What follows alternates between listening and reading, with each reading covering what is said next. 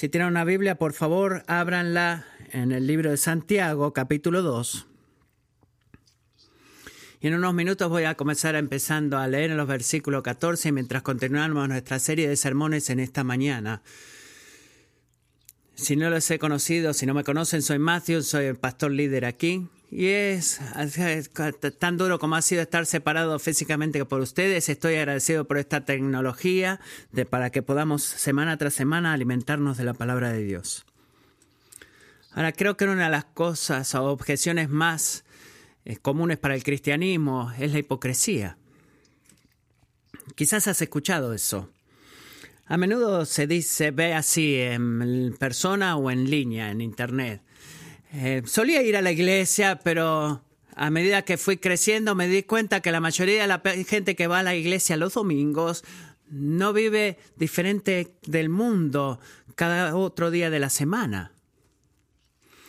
Y todo eso comienza a sentirse como, bueno, vergonzoso, la falta de autenticidad, ese tipo de... Me alejó la falta de autenticidad, así que he decidido lo que verdaderamente importa no es lo que digas, lo que crees, sea que vayas a la iglesia o no, sino si eres una buena persona, ¿verdad? Y es así lo que el mundo verdaderamente necesita. Menos odio y más amor. ¿Has escuchado esa frase antes? Quizás tus pensamientos, has pensado o has dicho esto tú mismo. Si alguien dice lo que acabo de decir, se lo dijera a ti, ¿cómo responderías, amigo? ¿Qué dirías en respuesta a esa, a esa frase? Bueno, creo que varias cosas deben decirse. Primero, en un nivel muy real, todos somos hipócritas. ¿Está bien? Cada uno de nosotros ha hecho o sabido en nuestra mente que una cosa está bien, pero luego hemos hecho exactamente lo opuesto decimos cosas a miembros de la familia y amigos que sabemos que no deberíamos haber dicho, por ejemplo, o fallamos en amar o cuidar a alguien más, porque, bueno, sería inconveniente hacerlo. Así que si vamos a ser auténticos, comencemos admitiendo que todos somos hipócritas. De una forma o la otra, eso es lo primero que diría. Lo segundo que quiero decir es, ten, ten en tu mente que Jesús es no está, eh, está más preocupado de la hipocresía de lo que tú lo estás. Él ha hablado de la hipocresía.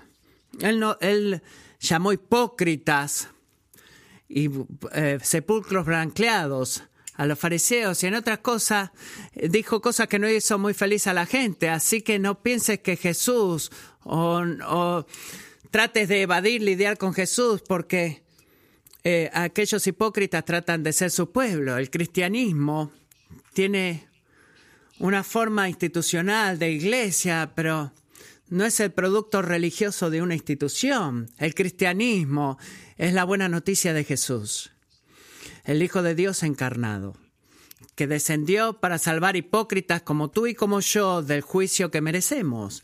Esa es la segunda cosa. Pero esta es la última cosa que yo diría. Y esto es muy importante. Simplemente diría esto.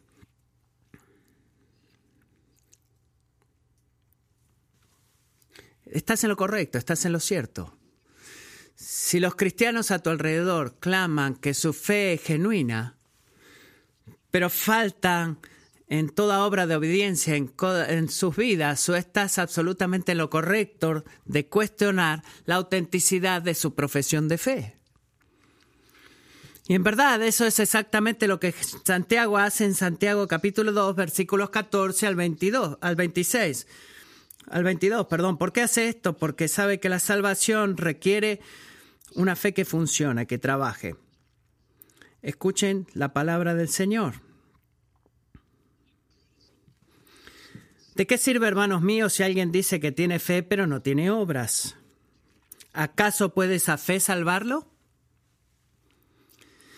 Si un hermano o una hermana no tienen ropa y carecen del sustento diario y uno de ustedes les dice, vayan en paz, caliéntense y sáciense, pero no les dan lo necesario para su cuerpo, ¿de qué sirve?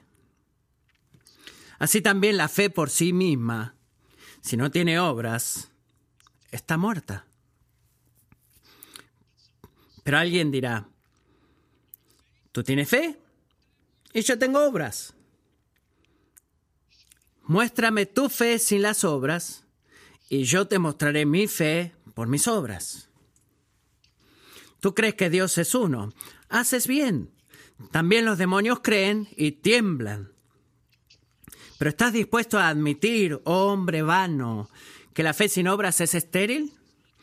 ¿No fue justificado por las obras Abraham, nuestro padre, cuando ofreció a su hijo Isaac sobre el altar? Ya ves que la fe actuaba juntamente con sus obras y como resultado de las obras la fe fue perfeccionada y se cumplió la escritura que dice, y Abraham creyó a Dios y le fue contado por justicia. Y fue llamado amigo de Dios. Ustedes ven que el hombre es justificado por las obras y no solo por la fe. Y de la misma manera, ¿no fue la ramera Raab también justificada por las obras cuando recibió a los mensajeros y los envió por otro camino? Porque así como el cuerpo sin el espíritu está muerto, así también la fe sin las obras está muerta. Que el Señor bendiga la predicación de su santa palabra. Dije antes que el libro completo de Santiago ha sido diseñado para sacudirnos de nuestra comodidad espiritual y de despertarnos a una vida de verdadera fe, una fe que piense, siente y actúe de la forma en la que Dios mismo siente, piensa y actúa. Santiago nos enseña que el cristianismo no es pasivo, no es una afiliación religiosa o una etiqueta en tu tarjeta o una es una fe que obra. Así es el título del sermón, una fe que obra. Y es el punto en el cual Santiago está enfatizando de variadas maneras desde el principio del capítulo 1, pero en la segunda parte del capítulo 2, amigos, él se aproxima a la mitad de su carta. Él doblega sus esfuerzos en este problema del el centro teológico del libro y agregaría la parte más controversial en toda esta carta que él escribió. Así que pónganse el cinturón de seguridad. Lo que no quiero que, que enfoques es en lo que Santiago no está diciendo. Bueno, que Santiago trabajó como con, las palabras de Santiago como el apóstol Pablo. Yo quiero que él escuche lo que él dice, porque este es un pasaje donde Santiago hace brillar una luz muy brillante en el peligro de la hipocresía espiritual. Te está recordando a ti y a mí, no una o dos veces, sino tres veces en los versículos 17, 20 y 26, de que la salvación requiere una fe que obra. Santiago nos está enseñando, nos está advirtiendo que el, estar bien con Dios es la indicación de la ganancia del cielo, es imposible aparte de una fe que obre. Porque ese es el caso. Bueno, nos da un número de respuestas. Voy a apuntar por lo menos tres respuestas. La razón número uno ¿Por qué la salvación requiere, una fe que obra? Por lo número uno, porque las obras son la evidencia de una fe genuina.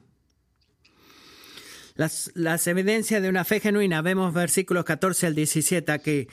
En un estilo típico, Santiago está estableciendo está yendo al punto del problema desde el principio del pasaje. En este caso está haciendo una pregunta retórica. Miren versículo 14. ¿De qué sirve, hermanos míos, si alguien dice que tiene fe, pero no tiene obras? ¿Acaso puede esa fe salvarlo? Cuando escuchas la palabra obras en Santiago, la palabra obras, no pienses obras de mérito, ¿está bien? o un atento de, una atentar, tratar de ganar el favor de Dios a través de la obediencia a Dios. No, quiero que piense en acciones o frutos. En otras palabras, cuando Él dice que, ¿de qué sirve, hermanos míos, si alguien dice que tiene fe? Pero no tiene obra. Santiago lo que está diciendo, ¿de qué sirve, hermanos, decir, yo soy cristiano, creo en Jesús,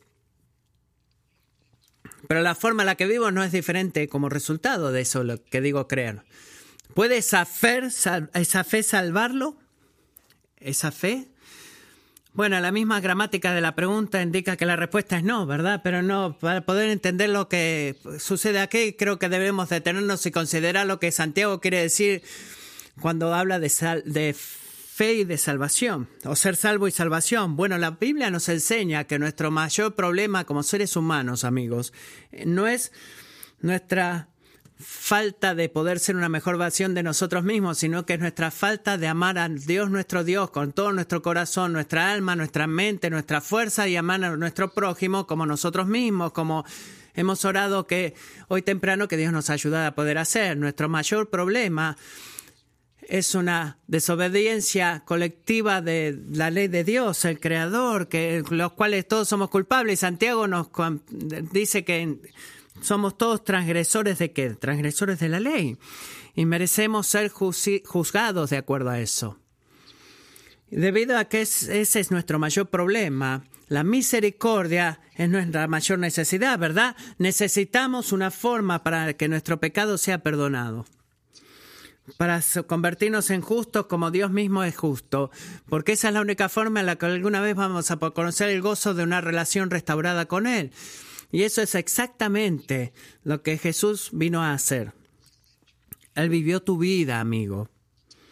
Él sufrió tu muerte, Él resucitó de la tumba, haciendo un camino para que tú seas salvo, o seas rescatado del pecado y la muerte, y seas traído de vuelta a una relación correcta con Dios. Y eso es lo que nosotros llamamos el Evangelio la buena noticia de salvación, la relación con Dios. El Evangelio dice que no es una bendición espiritual que ganamos haciendo más, bien que mal, sino porque ninguno de nosotros es lo suficiente bueno. Así que que eso Jesús, Jesús ganó esa salvación por ti, por nosotros. Es por eso que el apóstol Pablo dice en Efesios capítulo 2 que nuestra salvación es por gracia. Viene a nosotros como un regalo inmerecido. Recuerda eso. Pero ¿cómo lo hemos recibido ese regalo? Bueno, lo hemos recibido a través de la fe, a través de la, eh, una confianza obediente en Jesús. Pero escuchen, a veces nos encontramos nosotros mismos pensando que algo menos que la obediencia y confianza completa en Jesús es suficiente. Es lo que Santiago está tocando en este tema acá. Eh, a veces podemos decir, bueno, por supuesto soy una persona de fe, soy una persona de fe, creo en Dios, sabes este, que es real y verdadero, y Jesús se ve como una buena persona, que ha hecho cosas muy buenas, verdaderamente me considero a mí mismo como cristiano. Pero trato de no estresarme mucho acerca de el tema de la Biblia, estudiar la Biblia, hay tantas diferentes interpretaciones de eso. Bueno, creo que verdaderamente ser una persona amorosa es verdaderamente lo que importa.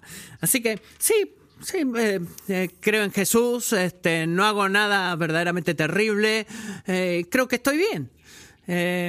por lo menos tengo una buena salvación, una buena chance de ser salvo más que otras personas. ¿Has escuchado eso antes? ¿Has dicho eso antes? Bueno amigos, ese tipo de actitud quizás suene humilde, pero Santiago dice que es la forma más fácil de caer. ¿Por qué? Porque Dios no ha dejado a, a nosotros en nuestras manos el definir lo que es la fe. ¿Está bien? La fe no es una manta gigante que debemos llenar con todo tipo de sentido mental o creencia religiosa que tengas, no, la, la fe genuina, la fe bíblica. El único tipo de fe que Dios acepta y a través de la cual vamos a recibir el, perdón, el don de la salvación es la fe de una fuente certera.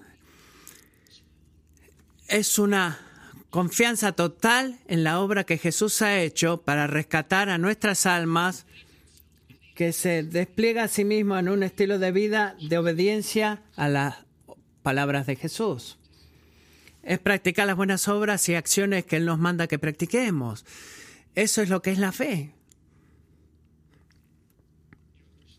Sabe, después de resumir la verdad y el poder limpiador del Evangelio que he hablado, la sustancia de nuestra fe, el, eh, Pablo escribe, escribe en Titos 3, versículo 8, quiero que hables con firmeza la verdad del Evangelio, para lo que has creído en Dios, procuren ocuparse en buenas obras.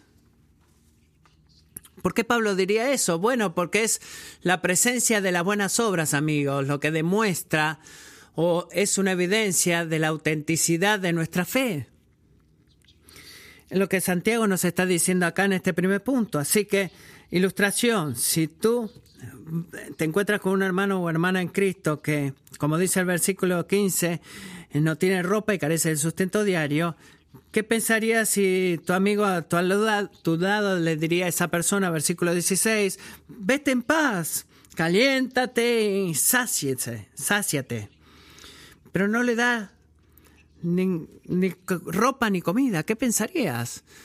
Bueno, concluirías que tu amigo verdaderamente no, no, no dijo o no quiere hacer lo que dice. Si verdaderamente quisiera que él estuviera eh, con ropa y comida, no le mandaría un texto con buenos sentimientos de oración, sino que le haría una comida caliente y le daría ropa. La falta de acción, en otras palabras, correspondientes a la profesión de amor que decimos sentir, verdaderamente pone en duda la credibilidad de su profesión de amor y tú quizás concluyas pensando, bueno, verdaderamente no ama a esa persona, pero Santiago dice que nuestra relación con Dios no es diferente para nada de lo que acabo de ilustrar, es el mismo tipo de cosa, es nuestra fe, no está conformada y, eh, no es genuina, no es una fe genuina, sino está seguida de, de obras de acuerdo a lo que la palabra nos dice, es una trampa religiosa, la verdadera fe y el único tipo de fe que Dios acepta y a través de la cual vamos a ser salvos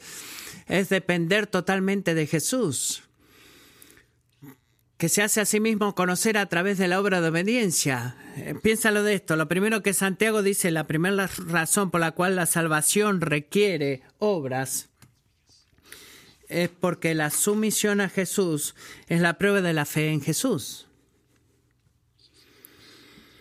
Como dice en el versículo 17, así también la fe por sí misma. El sentimiento mental o el creer, si, no tiene obras, es, insuficiente, es débil.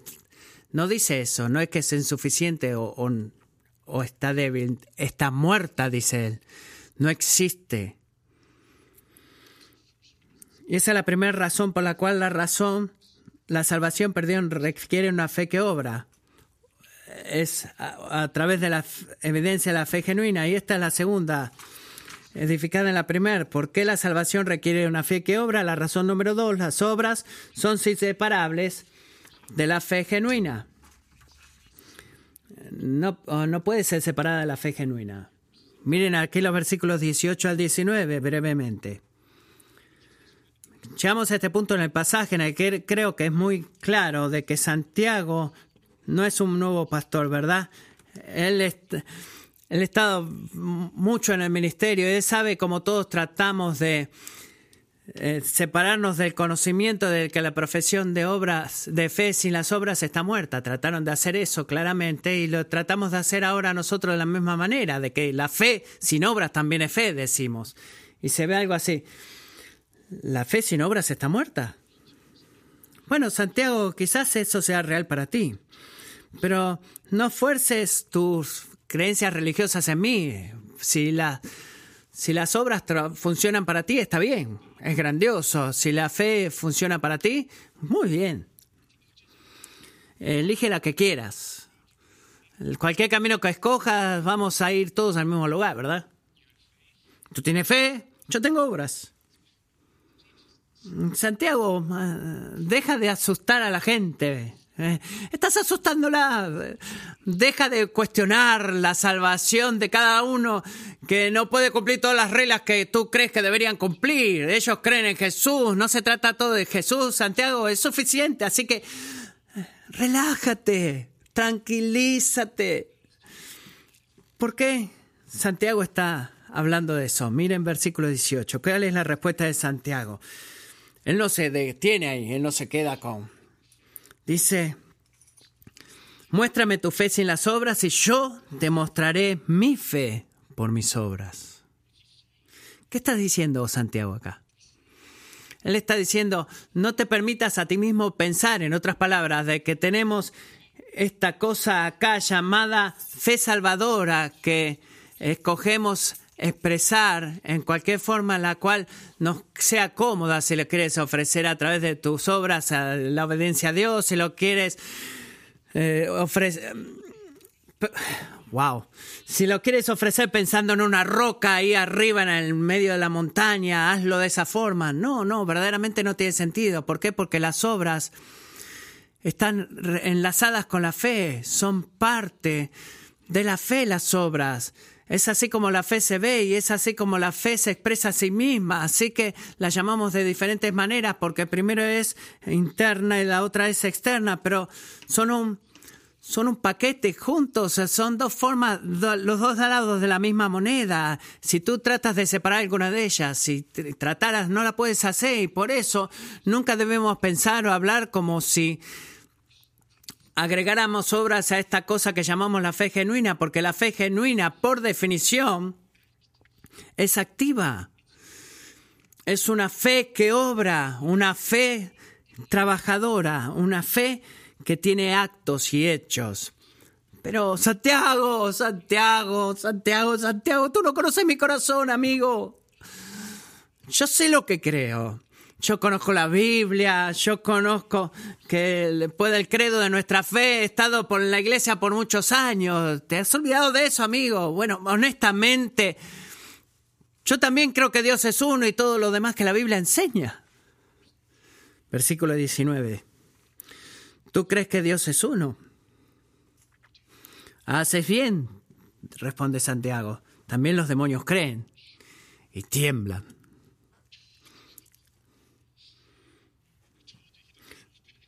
Te dije que Él no se queda atrás, Santiago.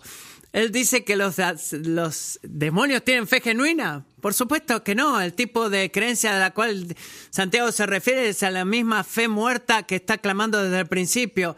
Es un sentimiento, un reconocimiento mental, un, un reconocer la verdad que nunca se es trasladado a la obediente o sumisión obediente a las palabras y obras de Dios. Incluso los demonios conocen en sus mentes lo que es verdad acerca de Dios. El problema es la ausencia de la fe en Dios.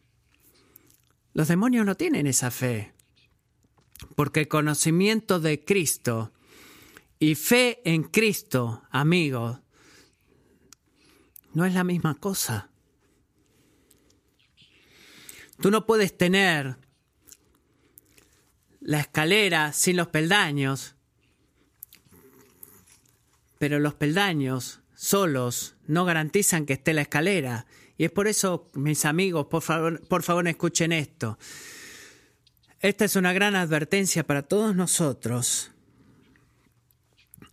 los que hemos crecido en la iglesia. Todos aquellos de ustedes, estoy hablando con ustedes jóvenes.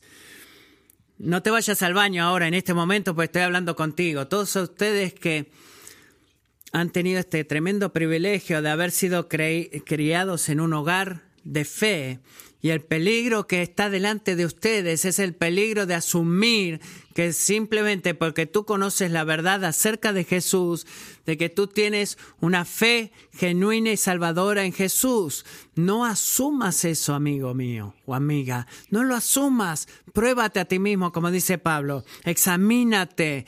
Es tu profesión pública de fe se está demostrando y siendo evidente y probando su autenticidad a través de la presencia de obras en tu vida, un camino de obediencia al Rey Jesús? Pregúntate hazte esa pregunta. pregúntale al Espíritu Santo que te ayude a responder esa pregunta. Pregúntale a otras personas a tu alrededor, quizás empezando con tus padres y otros que te conocen bien. Y si tú crees que has escuchado esa pregunta conmigo, este, de parte mía, eh, antes de escuchar en Santiago, bueno, es como que viene otra vez a ti, otra vez la misma pregunta, otra vez la misma pregunta. La fe y las obras son inseparables, son un paquete, no pueden ser separadas. Esa es la segunda razón por la cual la salvación requiere una fe que obra. Las obras son la evidencia de una fe genuina, las obras son inseparables de la fe genuina. Y esta es la tercera razón, la cual la salvación requiere una fe que obra. Las obras son necesarias para la justificación. Las obras son necesarias para la justificación. Así que esto es lo que debemos tener mucho cuidado con los términos que usamos, ¿ok? Eh, voy a detenerme un rato más en esta parte. Señor, por favor, ayúdanos, porque hay una lección muy importante acá en los versículos 20 al 26. No solamente de por qué la salvación requiere una fe que obra, sino cómo leer nuestras Biblias también. Déjenme mencionar unas palabras acerca de esto. Imaginen si yo estuviera haciendo compras con ustedes en la tienda 10W, la tienda de zapatos. Eh, estoy caminando en estas zapatería, diría, wow, hay un montón de zapatos acá. ¿Qué concluirías diciendo? Bueno, tú asumirías que algo está mal con eso, ¿verdad? Hay algunos feos, otros rotos, fuera de estilo. Es un montón de zapatos, ¿ok? Tal si digo en esta isla, digo, wow, ese es un par malo de zapatos. Bueno, ¿qué concluirías ahí? Bueno, quizás si usaras tu diccionario en lenguaje urbano, quizás querías decir que eso es un par de zapatos que se ve muy, muy bien o lo que sea, la misma palabra, pero diferente significado. Así que piensa en esto, ¿cómo nosotros podemos saber lo que Santiago quiere decir cuando él usa la palabra como obras? O está como en el versículo 21 diciendo, usando la palabra justificado. Solo recordamos como a cualquier otro autor, quizás el, eh, el, apóstol Pablo que escribió mucho de eso y escuchó, usó una de estas palabras y asumimos que Santiago quiere decir lo mismo y hacemos un pequeño estudio de la palabra y quizás importamos el significado de la palabra en un libro hacia este otro libro. No, esto es lo que hacemos, tres cosas, no solamente en este pasaje, pero cada vez que lees la Biblia. Bueno, primero reconoceremos palabras en la Biblia tiene una variedad de significados. Segundo, damos prioridad al contexto inmediato en determinar en lo que el autor original quiso decir cuando usó esa palabra. Y tercero, dejamos que la escritura interprete la escritura, recordando de que hay un autor divino que en última instancia está detrás de la unificación del canon de la palabra de Dios. En otras palabras, nuestro punto de comienzo, no solamente aquí, pero cada vez que leemos la Biblia, eh, arraigándonos en la verdad de lo que dice Dios y que esta es la palabra de Dios, y, es la humildad de decir de que lo, lo que Dios dice en una parte de la, de la Biblia no puede ser contradictorio a lo que Dios dice en otra parte de la Biblia. Comenzamos con eso y cuando nos encontramos en una contradicción aparente, no asumimos una falta de claridad o consistencia en la parte de parte de Dios, sino que asumimos una falta de entendimiento completo de nuestra parte, incluso mientras trabajamos duro para humanizar en nuestras pequeñas mentes lo que es eh, gloriosamente unificado en sí mismo. Eso se llama, se llama búsqueda eh, de entendimiento a través de la fe o leer la Biblia en sus propios términos y en su propia categoría y no en la nuestra. Y todo eso es muy importante en el, trabajo de entender lo que Santiago dice luego en los versículos 20 y 21, mientras presenta la tercera razón por la cual la salvación requiere una fe que obra.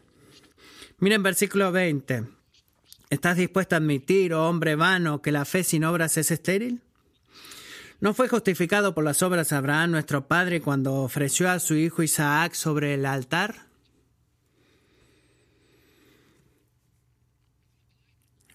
Bueno, en la Biblia, la palabra que traducimos como justificado, como acabo de decir, tiene un, montón de significados. En la mayoría de los casos, en la abrumadora mayoría de los casos, significa declarar o vindicar o pronunciar a alguien como justo. Y eso es lo que Pablo quiere decir, por ejemplo, cuando habla de Dios justificando a los injustos. Él se refiere a lo que sucedió en el momento en el que alguien se convirtió en cristiano. ¿Qué sucede? Esa es la buena noticia del Evangelio. Dios el Padre nos ha unido a su Hijo a través del don del arrepentimiento y la fe. Él nos dio la justicia perfecta de Dios a nuestro favor. Y luego nos declara, a la vista de eso, a ser justos en, en la corte de los cielos.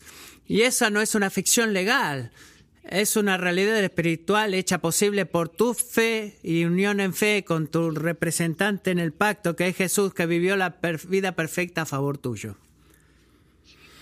Y Jesús usa la pregunta, usa la, justificación en reivindicación en Marcos, Mateo, perdón, 12, 36, 37, pero en este momento no es la justificación inicial que recibimos en nuestro comienzo de la vida cristiana, sino que la justificación final, el acto divino de vindicación del cual seguimos esperando el día del juicio. Versículo 36, Mateo 12. Pero yo les digo que de toda palabra vana que hablen los hombres darán cuenta de ella en el día del juicio, porque por tus palabras serás justificado y por tus palabras serás condenado. Así que hay un sentido crítico aquí cristiano, que la justificación en el sentido declarativo eh, ya ha sucedido y todavía no. Ha sido justificado y un día el Señor, así lo quiera, será justificado. Nuestra justificación inicial anticipa lo que va a ser nuestra justificación final, pero no son la misma cosa porque ocurren en un tiempo diferente. Es muy importante. Muchas partes de nuestra fe eh, han pasado o van a pasar. Ese es el primer significado de la palabra justificación. En numerosos casos, que es declarar la, a los santos vindicados, pero en otros lugares no significa eso directamente, sino que se refiere más a una demostración o una prueba de que alguien es justo. No una declaración, sino una demostración. Por ejemplo, Salmo 51.4 dice, Dios es justificado por sus obras. Si alguien declara que Dios justo, no, Dios está demostrando, aprobando su propia justicia. Mateo 11, 19, Jesús dice, la sabiduría es justificada por sus obras y en ambos casos, primero Dios en la sabiduría y luego la sabiduría son justificadas en el sentido de que muestran o prueban a sí mismos ser justos. En última instancia, lo que quiere decir es que cuando la Biblia dice que alguien ha sido justificado en casi todas las referencias a una declaración de justicia y algunas veces a una demostración de justicia. Así que lo que Santiago dice en el versículo 21, estén conmigo acá, que Abraham fue justificado por las obras. ¿Qué quiere decir con esto? Bueno, sabemos que no quiere decir que Abraham recibió una declaración inicial de justicia y una bienvenida en la relación con Dios en base a las obras y no a la fe. ¿Por qué sabemos que eso no es verdad? Bueno, porque lo que el Dios, Señor mismo le ha dicho a Moisés en Génesis 15:6, luego de que él había prometido darle a este hijo y descendencia tan numerosa como las estrellas. ¿Qué leemos? Y Abraham creyó en el Señor. Creyó en el Señor, confió en el Señor, puso fe en el Señor, creyó su palabra. Y el Señor se lo reconoció por justicia. Y en Romanos 4, 4 a 5 el apóstol Pablo reconoce el significado tremendo de la verdad de que declaración inicial de Dios de justicia en la vida de Abraham. Fue un don que recibió por fe no una recompensa que se ganó por sus obras. ¿Qué dice Pablo? Romanos 4, 4, 5. Ahora bien, al que trabaja, el salario no se le cuenta como favor, sino como deuda. Pero al que no trabaja, pero cree en aquel que justifica al impío, su fe se le cuenta por justicia. Así que, si Santiago no quiere decir que Abraham ganó su declaración inicial de justicia de parte de Dios por lo que fue quizás la obra más grande de su vida, su obediencia a querer sacrificar su hijo al Señor. ¿Qué quiere decir Santiago cuando dice que Abraham fue justificado por sus obras? Bueno, creo que quiere decir tres cosas. Y reconozco que hay mucha controversia aquí, pero confío que esto te servirá. Quiero eh, mostrarte cómo he llegado acá. Primero, Santiago quiere decir que la, la fe por la cual Abraham fue justificado inicialmente no fue un tipo de sentimiento mental, mental perdón, o, o una creencia casual, sino que fue una confianza activa, una fe que cree. Mire cómo en Génesis eh, hace una diferencia, no, no una forma contradictoria, sino un punto de que Pablo hizo en Romanos 4. Dicen, ustedes ven que la fe estuvo activa junto con sus obras y la fe fue completada por sus obras y la escritura está llena de que diciendo que Abraham creyó en Dios y fue contado como él, como justicia, o a favor de él como justicia. Así que lo que Pablo toma acá una perspectiva cronológica de la vida de Abraham y pregunta en qué punto en su vida eh, Dios perdón, lo declaró ser justo. Y por supuesto la respuesta es en el punto en el cual él primero creyó en la palabra de Dios por fe. Santiago toma una vida, de, un punto de la vida de, su, de este hombre de una forma holística más diferente y cómo Dios justificó categóricamente la fe de Abraham. Y la respuesta, por supuesto, es un hombre como Abraham que ejercitó su obediencia, su fe obediente. Porque la misma fe que el Señor recordó en, perdón, aprobó en Génesis 15 fue el mismo tipo de fe que culminó en obediencia, la cual llamemos la obra de sacrificar a, Isaac en Génesis 22. Él nos dice que la obra que, que, eh, fue justificada en el principio en Génesis 15 en Abraham no era una fe sin obras o una fe solamente, sino que era una fe eh, o una creencia llena eh, y con un destino final de obediencia. Cuando Dios le pidió, que Santiago no dice que Abraham ganó la fe, la fe, o la justificación de parte de Dios por las obras, sino que lo usa Abraham como un ejemplo de cuál la fe, incluyendo la fe de Abraham y la de todos nosotros, en ningún punto es justificado por lo que uno dice creer, sino que es una fe que verdaderamente sigue y obedece al Señor. No es algo mental solamente. Creo que es lo primero que quiere decir Santiago. Segundo, cuando Santiago dice que Abraham fue justificado por obras, hay un sentido en el cual él quiere decir que Abraham, eh, el sacrificio de Abraham de Isaac, eh, en última instancia demuestra o prueba la justicia que ya le pertenecía por la fe. ¿Qué es lo que dice el Señor a Abraham en Génesis 22, 12? Después que ofrece a sacrificar a Isaac, el Señor le dice, ahora sé que me temes que temes a Dios, perdón, ya que no me has rehusado a tu hijo, tu único hijo. En este sentido, Abraham había sido justificado o se mostró que él era justo por la virtud de la presencia de obras. Eh, y hoy no es menos que eso, hoy, hoy se sigue demostrando igual. Y finalmente, cuando Santiago dijo que Abraham fue justificado por obras, creo que Dios respondió a Abraham para eh, a la obra de obediencia, cuando le dice, ve y ofrece el sacrificio a Isaac, vindicándolo con una declaración de justicia hacia Abraham, afirmando la presencia continua de la realidad espiritual, de que primero eh, que comenzó en Génesis 15, en la vida de Abraham. Y sabemos eso porque el Señor repite en Génesis 22 el mismo tipo de promesa que le había hecho Abraham en Génesis 15. Génesis 22, 16, ¿qué dice Dios?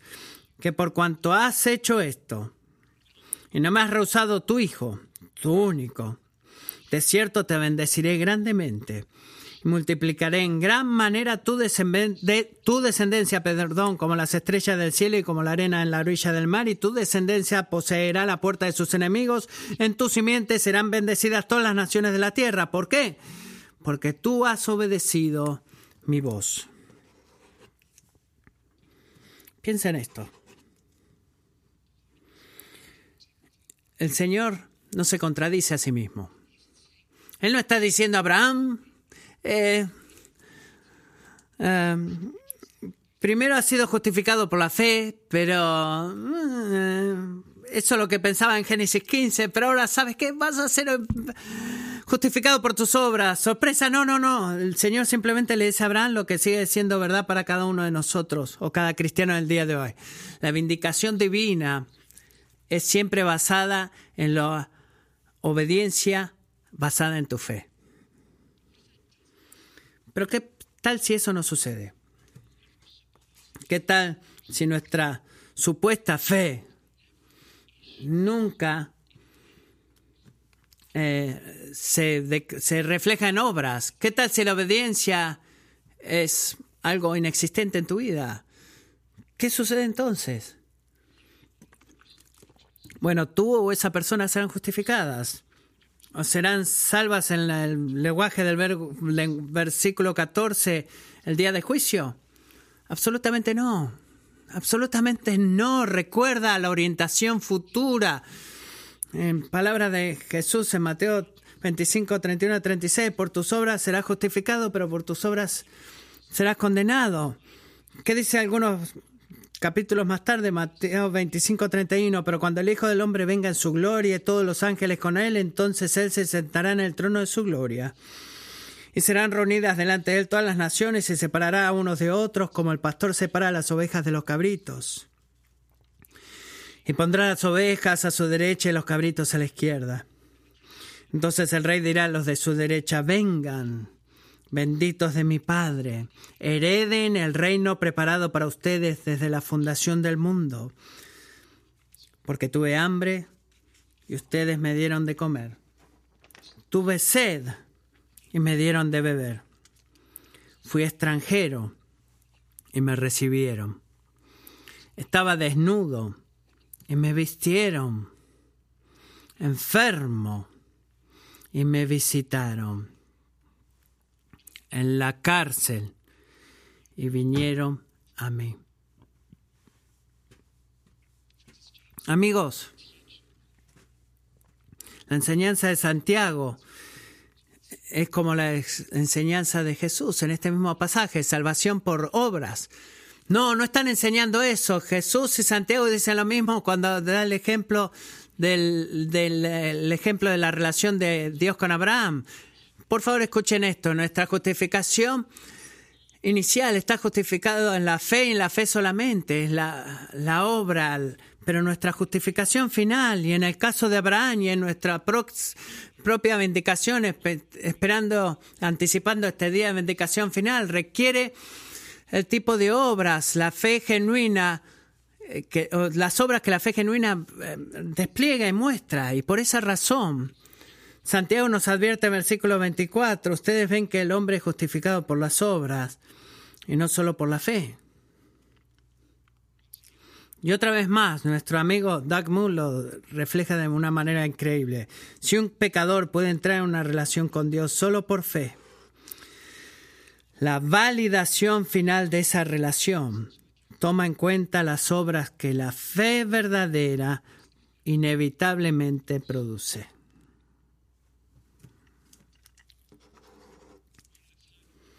Estamos, no tenemos tiempo de mirar esto en detalle, pero el ejemplo de Josué capítulo 6, eh, de Raab, en el Josué capítulo 6. ¿Por qué Josué salvó a esta mujer? Bueno, Hebreos 11:31 nos da la respuesta de por qué Raab, la prostituta, fue salvada. Por la fe la ramera Raab no pereció con los desobedientes, por haber, el haber recibido a los espías en paz el Señor la vindicó a ella, porque ella tuvo fe, sabía el día del juicio, un día verdadero de juicio en la ciudad de Jericó, declarándola justa por su obediencia, por medio de su fe. Eh, Abraham Raab y Jesús mismo nos enseñan que las obras son necesarias para la justificación. Ya sea que entre estas dos cosas, la fe sin obras, eh, tu pensamiento mental de que eres salvo, no es suficiente para tu indicación en el día final del juicio. Así que si tú estás eh, inclinado a esa falsa fe, y tú conoces las verdades acerca de Dios, de la Biblia, pero tus afectos y tus acciones no son diferentes a las del mundo, entonces tú no eres salvo. Es lo que Santiago nos está diciendo acá. Versículo 26 no podría ser más claro. La fe sin obras está muerta. La fe sin obras no te hará tan bien a ti como tampoco le hizo a nadie, no le hizo bien a nadie jamás, y ni no te hará bien en el día final de juicio. La salvación requiere una fe con obras, un tipo de fe con obras. ¿Por qué? Porque las obras son la evidencia de la fe genuina. Las obras son inseparables de la fe genuina y las obras son necesarias para la justificación. Y quizás agregaría que es desafortunado que algunos en la historia de la Iglesia han concluido, a la luz de leer este pasaje, de que Pablo y, Santiago estaban este, equivocados, sino que verdaderamente están tocando contextos, eh, temas diferentes en diferentes contextos y diferentes maneras. Pero los dos estaban de acuerdo en lo mismo y por eso, habiendo dicho esto, la respuesta de la intención de la respuesta divina que Santiago nos está advirtiendo no es tratar de estar ocupado agregando obras a nuestra fe para que podamos estar seguros de nuestra salvación. La respuesta correcta es probarte a ti mismo. Mirar honestamente a tu vida y preguntarle a Dios, ¿puedo ver un modelo de obras que testifican la autenticidad de mi fe? Y que me dé confianza de vindicación el día, de, el día final cuando sea el juicio. Hazte esa pregunta, amigo. Si la respuesta es no, si no puedes ver ese camino, ese modelo, entonces corre a Jesús. Pídele que te dé eso, Él te dará el don de la fe genuina, una fe que está basada en las buenas obras y mantén en mente estas preguntas que nunca, nunca puedes ganar el favor de Dios a través de tu fe o de tus obras. Las buenas obras no confirman la justicia, pero son requeridas para la justicia, porque la ausencia de la obediencia en la fe no será salvo tampoco. Y ese es el punto completo de este sermón. Y si tú ves un modelo de buenas obras en tu vida, tú debes adorar a Dios y alabar a Dios. Alaba, alabado sea Dios. No darte palmadas en la espalda, sino adorar a Dios y no dejes de correr a Jesús. ¿Por qué no? Porque es Cristo y solamente Cristo quien sostiene y nutre una obra de vida eh, y de fe que respire, que vive en tu corazón hasta el día que Él regrese. Así que te dejo ahora con las palabras de de Martín Lutero. Oh, dice él,